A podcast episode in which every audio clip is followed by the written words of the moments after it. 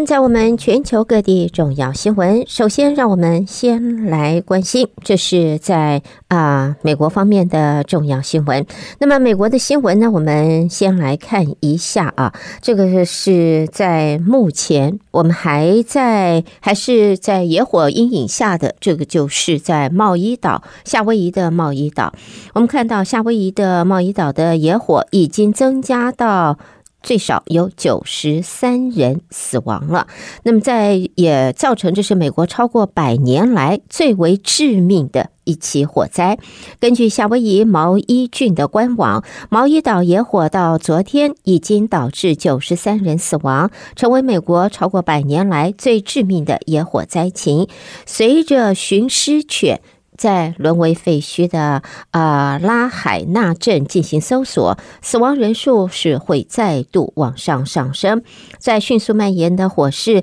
也把历史悠久的度假小镇这个叫做拉海纳彻底摧毁。四天之后呢，灾情严重程度变得更加清晰，还有许多的建筑物已经被夷为平地，车辆则被烧融化了。再根据美国联邦紧急事务管理总署，也就是 FEMA，重建这个地区的成本预计会达到五十五亿美金，因为超过两千两百座建筑物受损或者是毁坏了，超过八百五十公顷的土地被烧毁。夏威夷州的州长葛林则在记者会中提出了警告：随着更多受害者被发现，死亡人数会持续往上攀升。而毛伊郡的警察局长也说。训练来搜寻尸体的犬只，目前才只搜寻了百分之三的区域而已。那么，也有一些居民质疑，是否能在大火吞噬他们的家园前采取更多措施进行通知后，官员则誓言将会检讨这一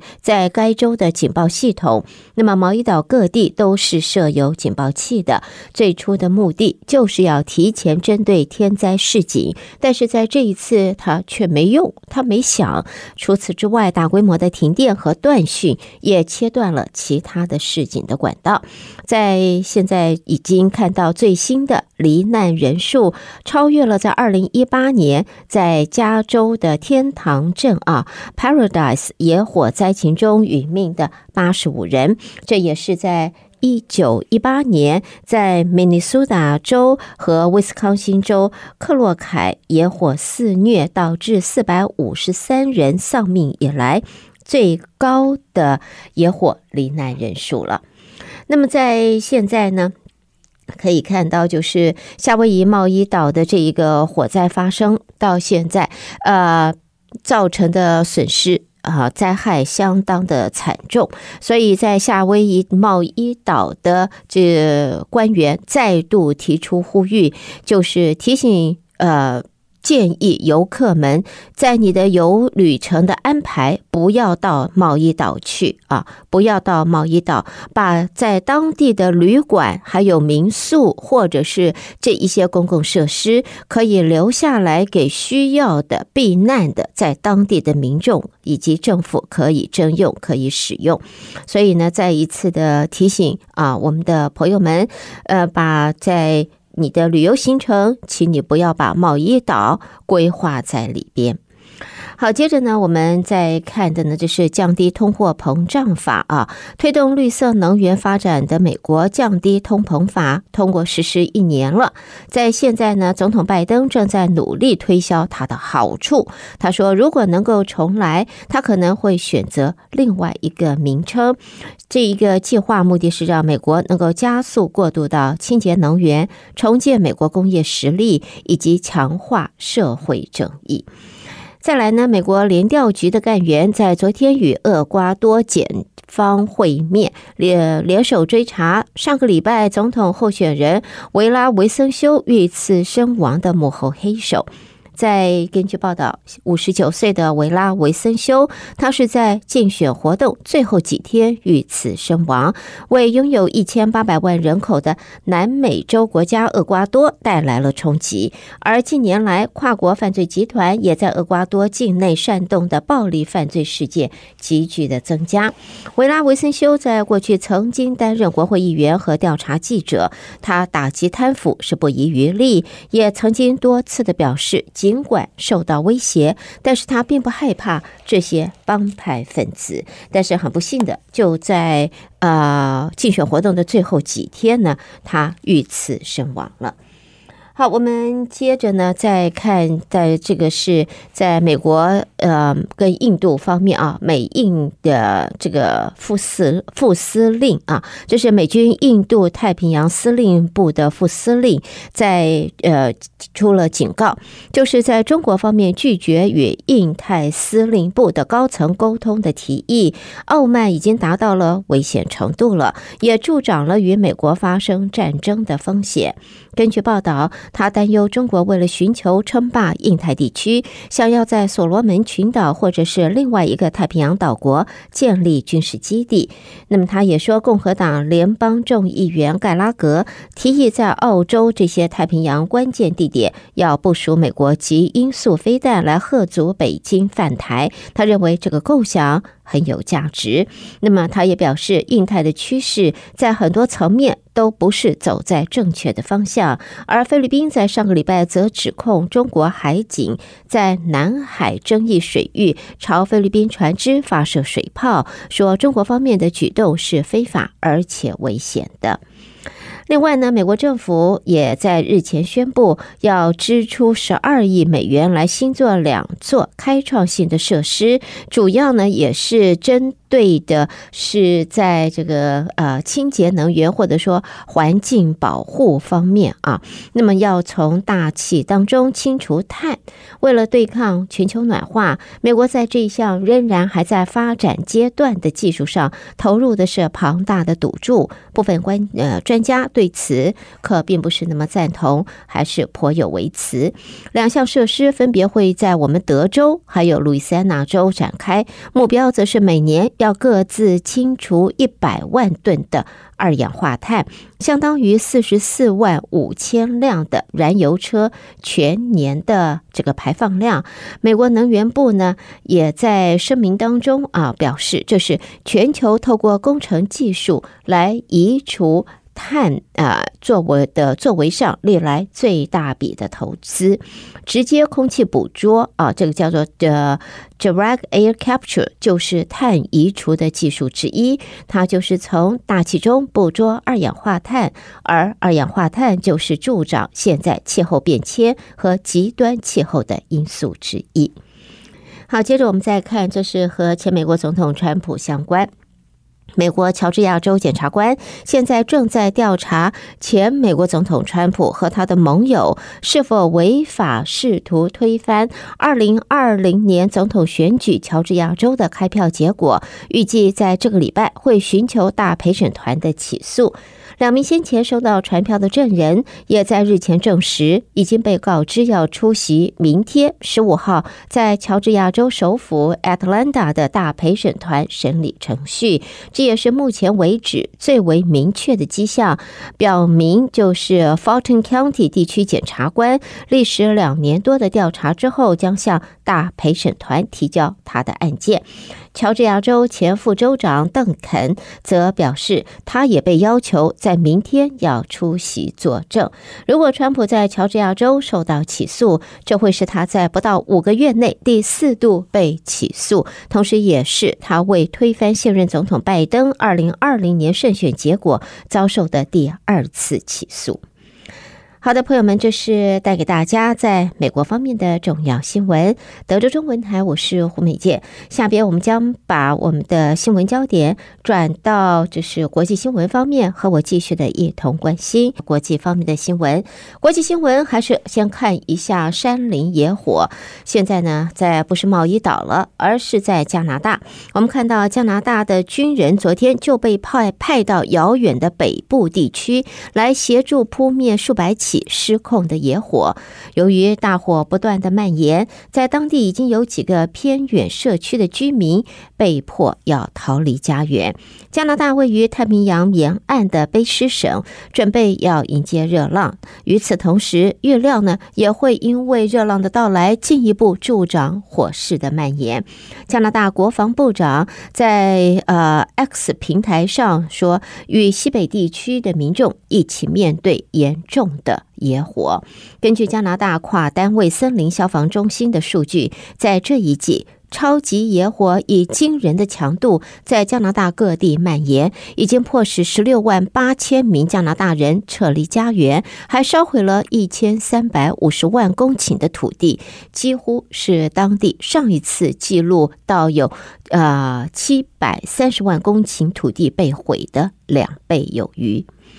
接着我们再看，就是来自纽西兰，纽西兰政府在今天午夜就会取消剩余的 COVID-19 防疫措施，让一些堪称是全世界最为严格的规定，在实施三年之后，终于画上了句点。纽西兰的卫生部长在声明中说，民众由十五号起到医疗机构就不必再戴上口罩，感染 COVID-19 病毒之后也不必再隔离七天。在去年，随着疫苗的接种率加高，大多数的防疫措施都陆续取消了。在纽西兰的医院也成功度过了一个冬天，没有出现负荷过重的问题。而这次取消防疫措施的时间点，也正好碰到纽西兰在两个月后要举行竞争激烈的国会大选。尽管纽西兰政府将确诊染疫致死率控制在低一点，相关处理方式在国际间是获得认同，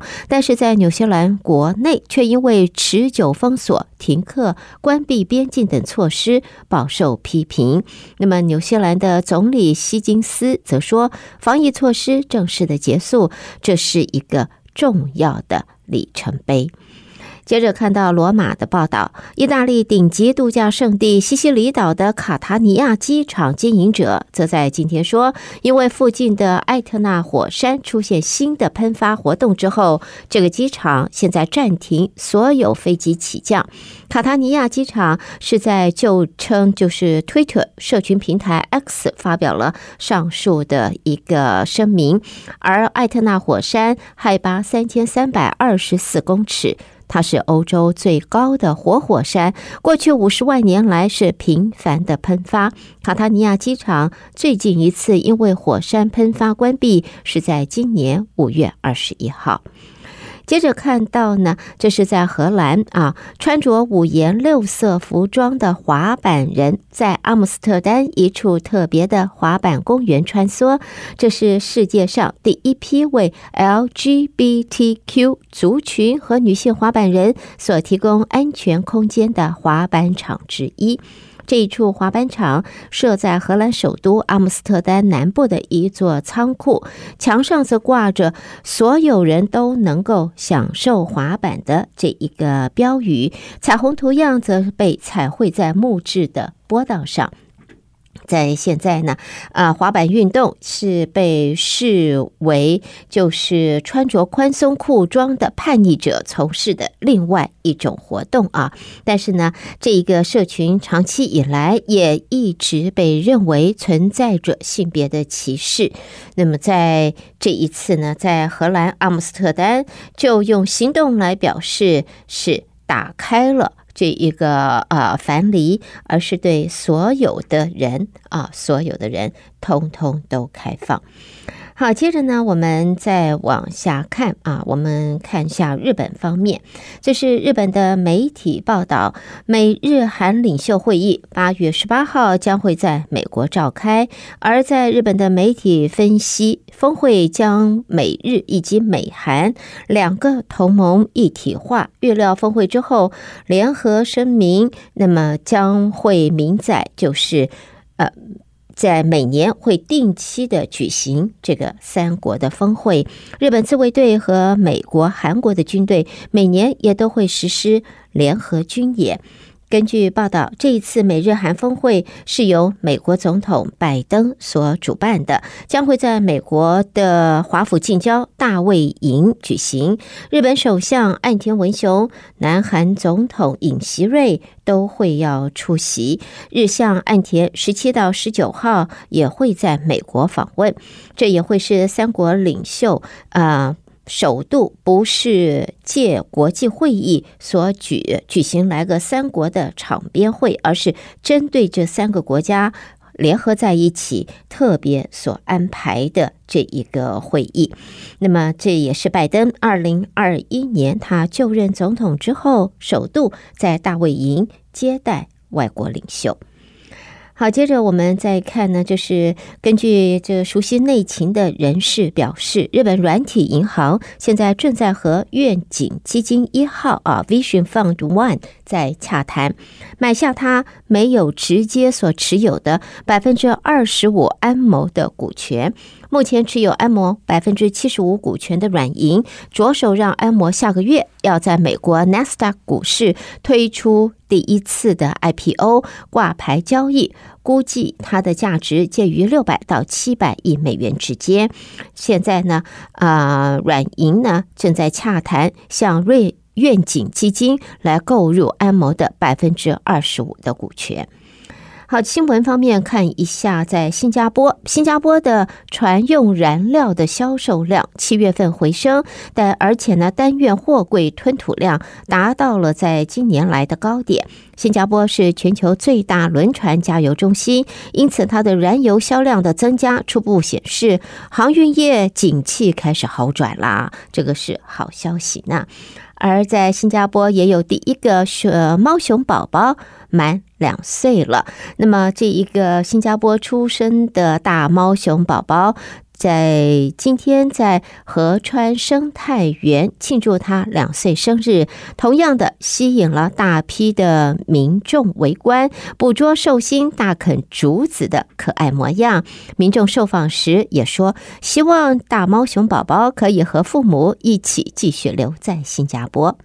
好，最后我们看到柬埔寨下一任领导人洪马内在昨天在首都金边会见了中国外交部长王毅，双方承诺将会加强两国的关系。王毅出访东南亚三国，昨天是到最终点就是柬埔寨，成为洪马内七号获国王任命为新领导人以来第一位访问柬埔寨的中国官员。在中国与菲律宾因为南海问题紧张升温之后，王毅的此行。也访问了新加坡和马来西亚。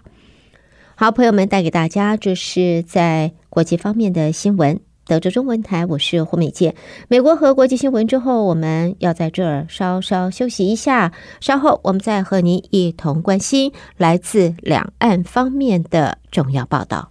中国的新闻，第一个看到中国国务委员兼国防部长李尚福在今天到俄罗斯参加莫斯科国际安全会议，并且呢还会访问白俄罗斯。中国与俄罗斯在近期的军事安全交流活动相当频繁。中国国务部呃国防部发言人吴谦也针对日前的联合巡航表示，中国和俄罗斯两军合作是公开并且透明。他表示，在俄罗斯期间，李尚福。将会在莫斯科国际安全会议做大会的发言，会见俄罗斯等国防部门的主管。访问白俄罗斯期间，将会与白俄罗斯国家和军队领导人举行会面会谈，并且会参访军事单位。另外呢，因为处置失当而一度引起众怒的黑龙江省齐齐哈尔第三十四中学体育馆屋顶崩塌事故，在中国官方已经在今天宣布，国务院安全生产委员会在日前已经发布查处挂牌督办通知书，把全案列为重大事故，并且呢，也要求黑龙江省政府要查明全案，向社会公布。事故结结案案前要把事故调查报告，呃，报国务院安委会特别办公室审核同意后，由省政府负责批复结案，向社会公布。结案后，这个事故调查报告和事故处理决定的实行情况，也要及时的报国务院。安委会办公室备案，是在七月二十三号下午，齐齐哈尔第三十四中学体育馆的屋顶突然全面的崩塌，造成正在馆内练球的十名女排球队员及一名教练丧生。事发之后，当地的公安人员齐聚医院对家长维稳，并且遭到家长质疑的画面被广传，再加上官方善后处置缓慢，引起了民间强烈的愤怒。好，接着我们再看经济方面，在现在中国媒体报道，在经济衰退、财政困难之下，半年来中国有不少地方财政局长是一进办公室就被辖内的各单位代表排队上门。讨债要钱了。各地基本支出现在面临是非常大的困难，但是如今除了发债以及向上级要钱，已经没有办法无增收的途径了。在报道中说，中国华中某县的财政局长在呃上班的时候，门外已经排起队，都是当地县府其他单位及辖下乡镇来要钱的代表，而这不是特别的例子，已经是常态化了。那么，再根据了解呢，因为现在的经济的经济差啊，要周转，不光是企业商业。做生意的要周转，政府单位也同样要周转。可是周转怎么办呢？周转只有一个字形容，叫做难。所以当这边。难拿不出钱，就只好往上走，地方单位就往中，就往这个高层走，高层就往中央要。所以现在地方的财政局长上班也是一个困难，因为都是要面对上门要钱的下级部署。接着我们再来看的呢，是中国大陆房企的债务危机还在持续发酵。近日已经成为市场焦点的碧桂园控股有限公司，它的股价今天在香港交易所收盘暴跌百分之十八点三六啊。碧桂园姐妹企业碧桂园服务收盘时也重挫百分之九点六五，受到中国房啊、呃、房屋企业的房地产企业债务危机的冲击。再加上中国七月进出口数字没有符合市场预期，以及人民币兑换美元往下跌的因素影响，恒生指数在近来表现也比较软弱。而对于碧桂园的债务的情形，香港专家则认为债务违约的机会相当的高，中央北京要拯救这一个情形，看起来并不是那么样子的容易了。接着我们看到上海的消息，中国一个机场禁止特斯拉电动车进入停车场，理由是特斯拉的哨哨兵模式存在泄密风险。特斯拉就在今天公告澄清，指所有在中国市场销售车辆所产生的数据都会存储在中国的境内。嗯。这是根据特斯拉官方平台的相关介绍，哨兵模式需要主动开启功能。车辆锁闭后，哨兵模式会通过前视镜头、两侧的板镜头和后视镜持续监控周围环境。特斯拉可能泄密的消息引发关注，特斯拉则在十四号发了微博，那么针对这样子的哨兵模式说明，表示是目前主流智慧型汽车的一种安全配置，不是特斯拉独有，而所有的资料都会留在中国。好，我们接着看到中国商务部也在今天公告，认定产于台湾的进口聚碳酸酯。存呃存在倾销，中国聚碳酸酯产业受实质损害，以及民企实施临时反倾销措施。那么，进口经营者、进口涉及公司所生产物料时，必须提交相应的保证金。带给大家，这是来自中国方面的重要新闻。朋友们收听的是德州中文台，我是胡美健。在中国新闻之后，下边焦点将转到台湾方面，由台北新闻主播接棒，请和我继续一同关心。德州的听众朋友们，早安！我是中央广播电台陈子华，现在提供给您台湾今天的相关消息。今天是空军节，蔡英文总统在上午前往了花莲市岛东部地区部队。听取任务简报，并且视导演练情形。在午间，蔡总统也和重要干部以及官兵代表会餐，并且颁发加菜金。蔡总统致辞时强调，七年前他曾经说过会和国军站在一起，在七年后，政府确实落实国防改革，在未来也会持续支持国军，一起捍卫国家安全。总统说，政府也投入相当的资源。强化了我们国防的战力和韧性，因此这几年来，国人越来越肯定我们的国军，国军的表现更让世界看到我们守护国家的决心。未来政府会继续给国军更多的支持，一起为国家安全来努力。而同时，蔡总统除了当面向国军表示感谢之外，也说明了政府近年来推动国防自主、国机国造的具体成果。蔡总统表示，台中清泉岗基地睽违七年再次的开放，无论是雷虎特技操演，或者是主力战机的展示，都让国人看到空中的忠勇军风。而去年国庆日，新式高教机“永鹰号”已经在国人面前翱翔，F 十六战机性能也提升，强化了制空作战的能力。蔡总统最后表示，虽然前阵子汉光演习才刚结束，但是大家并没有松懈，保持警戒，随时应紧急应处的任务需求。他再次感谢国军不分昼夜的捍卫领空。接下来有关于两岸沟通陆客来台观光的议题，陆委会在今天重申，有意在透过两岸既有管道及旅行业者向陆方提议，在双方进行沟通安排妥适之后，采双向互惠方式，循序推动两岸观光旅游交流。只是一直没有得到陆方的回应。陆委会副主委詹志宏说：“我们不排除呃两岸观光的。”我们要怎么样谈的这些这些方案啊？但是总要做好安排，让旅客能够平安的去，快乐的回来。这样，主管机关我们的了解都已经跟对方讲了，哎，但是就对方一直没有回应。陆委会强调，我方欢迎大陆人民来台观光旅游，亲身体验台湾社会以及风土民情，因此仍期待大陆方面早日正面回应我方所提双向互惠的主张。双方透过既有的管道做好妥善的安排，早日促成恢复两岸人民观光交流活动。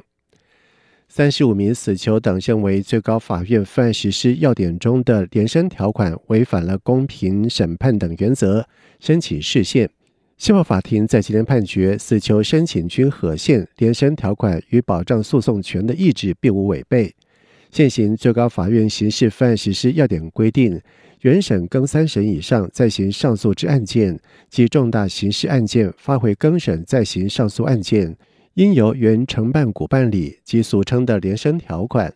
包括了黄春琪三十五名死囚等人认为，最高法院分案的连审条款违反了宪法公平审判、审判独立以及平等原则等。以上就是今天台湾的相关消息，提供给听众朋友。接下来把时间交给主持人。